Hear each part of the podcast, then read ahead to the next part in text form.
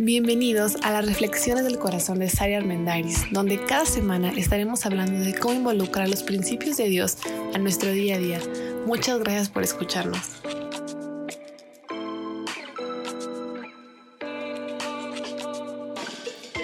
Hola, soy Sara Armendariz. Bienvenidos a este episodio de nuestro podcast. En nuestra serie Relaciones y Vida, el día de hoy vamos a hablar acerca de la libertad en las relaciones interpersonales. ¿Tiene el otro derecho a decir que no? La semana pasada terminamos hablando acerca de una regla de vida fundamental, que es no vas a cambiar a las personas. Nadie tiene poder para cambiar a otra persona. Por ende, no tenemos entonces poder para controlarlos. No tenemos ni la habilidad ni la capacidad para poder controlar lo que hace o lo que no hace otra persona. Y parece un concepto fácil, un concepto obvio, pero creo que a todos, a algunos más y a otros menos, en algún momento se nos mete esas ganas de controlar a los demás, chicos y grandes, ¿eh? Porque creo que los que somos papás todavía nos, nos llega ese espíritu de querer controlar con muchísima más frecuencia, pero en general tenemos esa gran tentación creemos que no nada más podemos cambiarlos, pero que también podemos determinar y decidir qué hacen y qué no hacen. Y entonces les quitamos esa libertad de poder decidir y condicionamos un poco lo que hacemos. Yo te amo y como te amo, hago esto, esto y esto. Entonces espero que tú respondas de la misma manera o espero que en consecuencia de lo que te di, tú des otra cosa a cambio. Las mejores aventuras de la vida siempre conllevan un riesgo. Entre más alta sea la montaña rusa a la que te vas a subir, son más las condiciones que te ponen y te dicen si tiene hipertensión, si tiene problemas de espalda, si no sé qué, porque al final es mayor el riesgo. Si te vas a lanzar de una tirolesa altísima, pues va a ser mucho más el riesgo que si te lanzas de una tirolesa de 5 metros. Pero es ahí donde cae la emoción. La adrenalina viene del riesgo que se corre. Es igual en las relaciones interpersonales. Todas las relaciones que quieres que sean satisfactorias, que sean plenas, que quieres que te vaya muy bien, conllevan un riesgo y el riesgo es que el otro tiene derecho a decir que no. Así como nosotros tenemos derecho, y no nada más derecho, tenemos la responsabilidad de decidir los límites y los parámetros en los cuales queremos que funcionen nuestras relaciones y nosotros tenemos la, el poder de decir esto lo permito, esto no lo permito. Bueno, el otro también. El otro también puede y debe decidir cómo va a responder hacia lo que nosotros estamos haciendo o estamos dejando de hacer. El reconocimiento y la aceptación de esa libertad es la clave para dejar ir esas ganas de controlar que muchas veces poseen nuestra mente y nuestro corazón. El, control no es amor, al contrario, el control es falta de amor.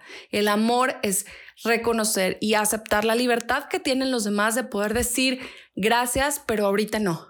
Gracias, pero no estoy listo. Gracias, pero hasta aquí. Eso es todo lo que puedo hacer.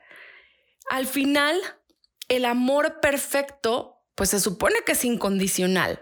Cuando alguien se casa, es súper común escuchar esta porción que viene en 1 Corintios 13, donde habla como del amor perfecto, que todo lo cree, todo lo soporta, nunca deja de ser, es para siempre, no es presumido. Y me gusta decir con frecuencia que en realidad en esa parte el escritor que fue el apóstol San Pablo, o sea, nunca se refirió al amor entre personas, porque es imposible que el amor entre personas todo lo crea, todo lo soporte, no sea presumido, nunca deje de ser. Pues no se puede. Somos seres humanos que nos ganan es, e, esa, esa cosita dentro que dice, sí te amo, sí doy, sí aguanto, pero estoy esperando algo a cambio. En realidad él se refería al amor que Dios tiene para con nosotros, que sí es perfecto y que sí es completamente incondicional. Esa es la vara del amor, o sea, el amor perfecto es completamente incondicional. Incondicional significa sin condición. Sin condición significa que das porque quieres y porque así decides y no porque esperas algo a cambio. Yo doy y hago porque así decido. Y me viene a la mente mucho el ejemplo, ya les he contado que me encanta analizar y observar a, a, la mujer mexicana, específicamente en su faceta como de mamá, esta mujer mexicana típica, por así decirlo, que dice, yo por mis hijos he dejado, he hecho, me he sacrificado y miren todo lo que he hecho, así me pagan. No, al contrario, reconozcanme. Bueno, yo no veo que ninguna persona sobre este planeta Tierra haya levantado la mano y haya dicho, yo quiero nacer en esa casa. O ustedes sí. O sea, yo nunca dije, yo quiero nacer, por favor, escójanme a mí, yo quiero ser el esperma ganador. Jamás. Simplemente nací. Y nací porque mis papás deseaban que yo naciera. Al final fue su decisión, igual que mis hijos. Mis hijos no pidieron nacer, fue mi decisión y obra y milagro de Dios que pudieran nacer. Pero yo decido lo que les doy, lo que hago, lo que no hago. Yo decido qué tipo de regalos les compro. En alguna ocasión les decía a un grupo de mujeres que a veces somos un poco chantajistas con nuestros hijos y en general, ¿eh? pero el ejemplo de los hijos es interesante porque tenemos, los niños tienen, mejor dicho, el derecho a la educación. Sin embargo, como papás decidimos, pues a qué escuela los metes, ¿sabes? Y con mucha frecuencia escucho ese chantaje de, mira en la escuela en la que te tengo, me mato trabajando y así me pagas. Entiendo que es porque quieres que tus hijos sean agradecidos y quieres que tengan buenas calificaciones, pero pues el que paga eres tú, el que decide eres tú. Y tratamos de echar como esa responsabilidad en el otro, como si hacer sentir culpable al otro fuera a generar que cambie su conducta. Volvemos a la premisa inicial. No podemos cambiar y no podemos controlar. Amor no es control. Amor es libertad. Y si no te gusta la reacción que está teniendo el otro, entonces tienes la libertad de dejar de hacer algunas cosas o de hacer algunos cambios en tu conducta, pero sin echarle la culpa a los demás sin echar en cara ese tengo el derecho porque yo, porque sabes, te tuve, o sea, 30 horas de labor de parto y así me pagas llegando a las 3 de la mañana. Bueno, sabes, o sea, el chavo eso ni le cruza en la mente. Bueno, pues mi mamá decidió que le hubieran hecho cesárea a la primera hora y se hubiera ahorrado toda esa bronca. ¿Sí me explico? Somos como muy expertos en echar la pelota del otro lado para ver si con ese chantaje, porque esa es la palabra correcta, el otro va, va, no sé, va a tocarse el corazón, va a cambiar, pero no va a ser así porque no tenemos ese poder y amor significa darle al otro la libertad de decidir. Ahora, si no me gustan las decisiones que toma el otro, si no me gusta la forma en la que responde el otro, entonces vuelve a ser mi responsabilidad y yo decido cómo reacciono, pero no puedo estarle echando la culpa al otro de cómo reacciona y de si me gusta o no me gusta su reacción. El otro, si no responde como espero, deja de echarle la culpa, vuélvete otra vez responsable de ti mismo y tú decides, porque ¿cuántas veces damos esperando algo a cambio? La gran mayoría de las veces, y no nada más dinero, Damos amor, damos tiempo, damos apoyo, damos paciencia, damos servicio, damos amabilidad, damos amistad, damos confianza, damos, no sé, damos muchísimas cosas esperando que un día, pero un día se te va a ofrecer. Yo ahorita aquí te doy, pero espero que te vayas a acordar que yo te di. Oye, esa ya es una cláusula muy fuerte que no está hablando del amor incondicional, que está hablando de un día me lo voy a cobrar. Escuchaba alguna vez una amiga decir, yo hay cosas que de ciertas personas no acepto porque me lo van a cobrar 15 años y a lo mejor a mi hijo nada más le regalaron un conjunto de ropa y durante 10 años los voy a escuchar cantarme que hace 10 años me regalaron un conjunto de ropa. Entonces decido no aceptarlo y evitarme todo eso.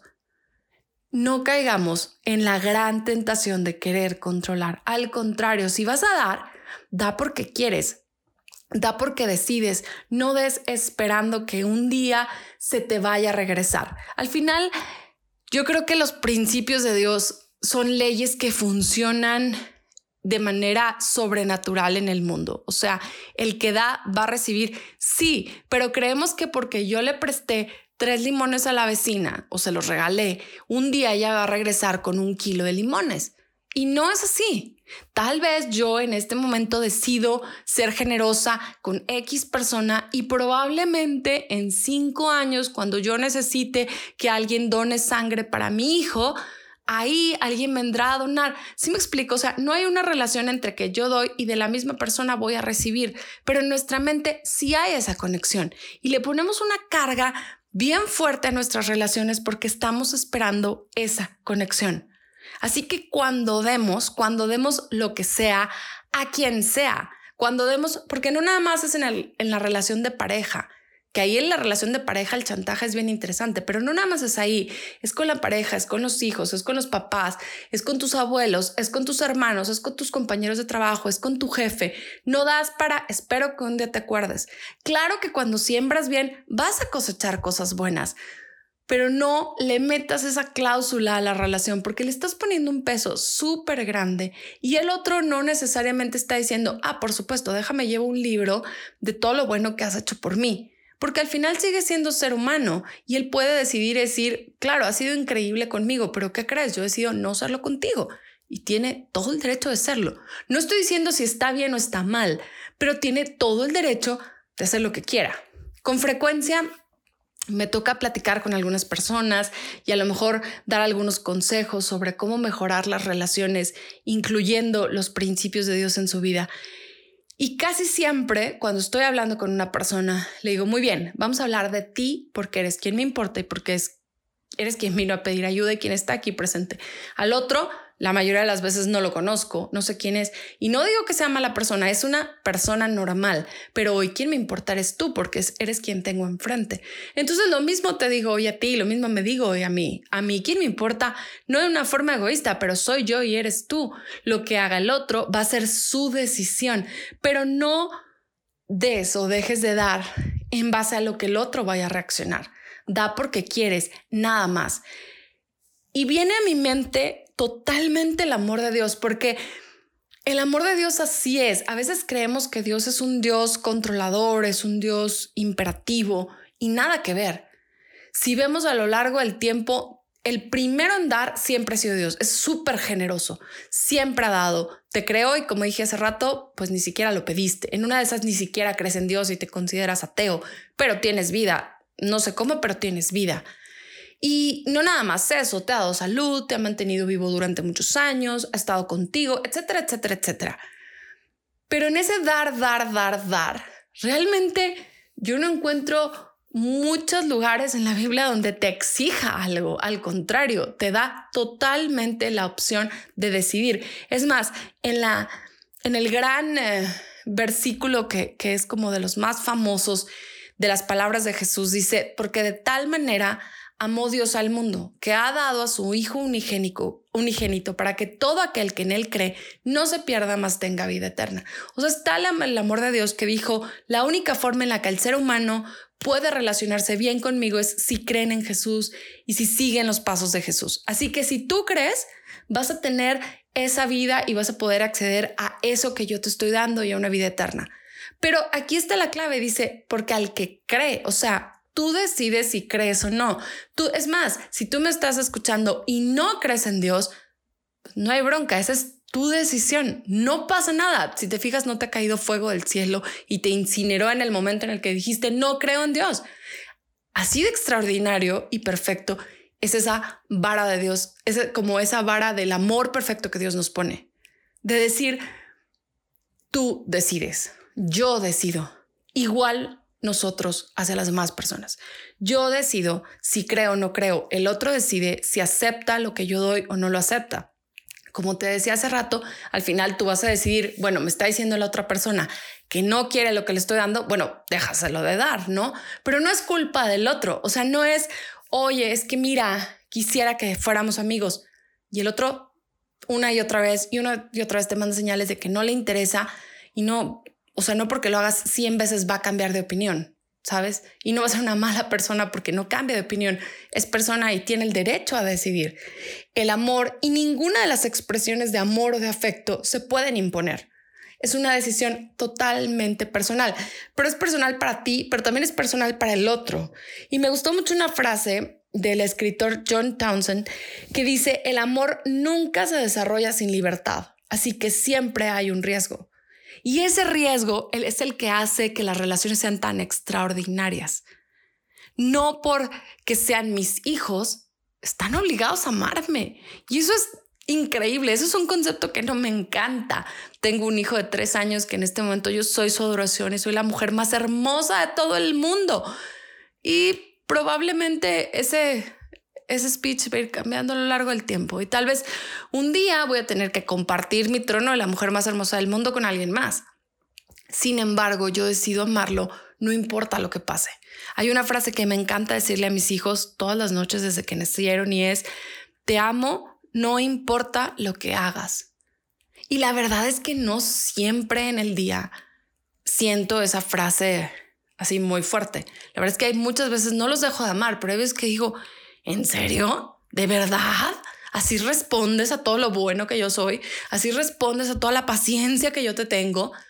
Y eso siempre me lleva a pensar en Dios. Si si Dios que sí es perfecto y que sí tiene ese amor perfecto por nosotros, nos sigue amando a pesar de las cosas, porque nosotros ponemos tantas condiciones en lo que hacemos y ponemos tantas cláusulas en el amor, en el afecto, en el cariño, en el respeto, en la paciencia y en la tolerancia que le damos a los demás. Si ya no te late, pues entonces deja de hacerlo, pero no entres en este chantaje de porque una vez me lo vas a agradecer pero vas a ver y te vas a acordar, o sea, omite esas frases y solamente hazlo. Por eso me encanta cuando de igual manera Dios en su palabra dice que todo lo que hagamos lo hagamos de buena gana y lo hagamos para Él. Nada más, no lo hagas para las personas, hazlo para Dios. Tal cual, tienes que cuidar a un familiar enfermo en este tiempo, sabes, dile, Dios, así como cuando Jesús estaba en la tierra y dijo, cuando den un vaso de agua, imagínense que es para mí, porque un día yo les voy a decir, vine a la tierra y no me ayudaron.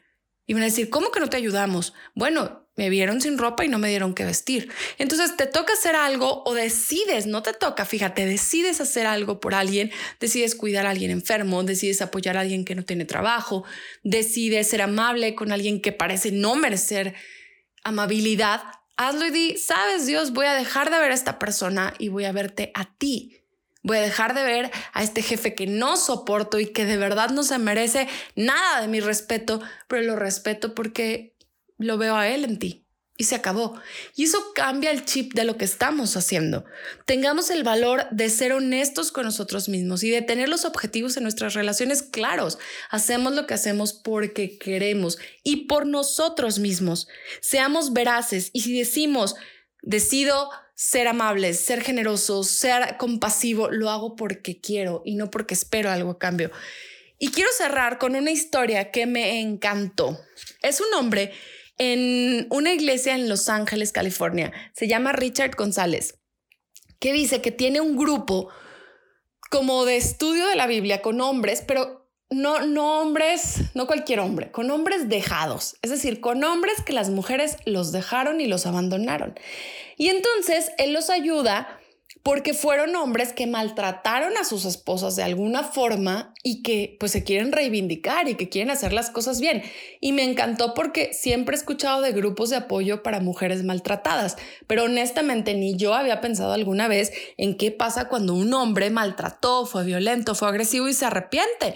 ¿A dónde va que lo ayuden, no? Creo que nadie nadie se acuerda que ellos también van a necesitar ayuda, pero bueno, este hombre lo hace. Entonces, tiene una, una frase y un comentario que me pareció importante y lo quiero citar tal cual porque me encantó. Dice, lo primero que les digo es que dejen de mandarles mensajes o llamar a sus esposas. La mayoría de las veces están abrumándolas con sus constantes esfuerzos para que vuelvan, rogando, suplicando y tratando de hacerlas sentir culpables. Les digo, estás tratando de controlar a tu esposa, ¿Qué es lo que te trajo problemas en la relación en primer lugar. Deja eso y empieza a trabajar en ti mismo y por ti mismo, no para hacer que ella regrese. Luego permite que ella se entere de que eres un hombre nuevo. No encuentro mejor forma de cerrar este tema. Enfócate en ti mismo. Y fíjate, al final dice, y luego que deja que ella se entere. No se lo tienes que ir a echar en cara, no tienes que dejarle una pancarta fuera de la casa y decir, mira, soy un hombre renovado, ya no le pego a nadie ya soy amable porque al final se va a enterar y va a ser su decisión si regresa o no. Esa libertad nos va a llevar ese respeto a la libertad ajena y el respeto a nuestra propia libertad nos va a llevar a relaciones sanas, a relaciones que valgan la pena vivirse. Y creo que es una gran forma de salir de estos ciclos tóxicos en los que luego con mucha frecuencia muchos de nosotros nos encontramos. Así que, pues el tema de hoy es sencillo. ¿Tiene el otro derecho a decir que no? Claro, como tú y yo lo tenemos. Todos tenemos no solo el derecho, sino la responsabilidad de decidir qué vamos a hacer con lo que los demás hacen o dejan de hacer. Aceptemos, respetemos ese derecho ajeno, bien lo decía Benito Juárez, respetemos ese derecho ajeno y bueno, tomemos decisiones al respecto, pero tratemos poco a poco de cambiar ese chip en nuestra mente de querer controlar a las demás personas. En la medida en la que le cedemos ese control a Dios, que es el único que puede hacer algo sobrenatural. Y si te fijas, ni siquiera Él obliga a las personas. Entonces, qué ególatras somos al pensar que nosotros sí podríamos dominarlas.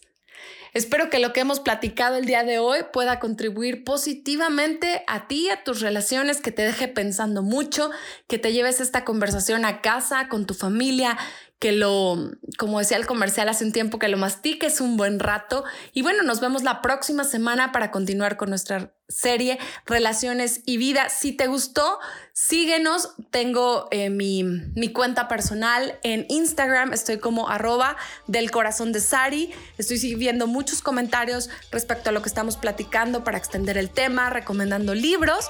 Y de igual manera, si te gusta este tipo de contenido, nos puedes encontrar como arroba identidad SLP en Facebook, en Instagram, en Twitter, en YouTube. Síguenos, déjanos tus comentarios y nos encantará escucharnos la próxima semana. Deseo que tengas un extraordinario fin de semana y vamos a ir cambiando ese chip y tengamos mejores relaciones interpersonales. Que tengas muy buen día.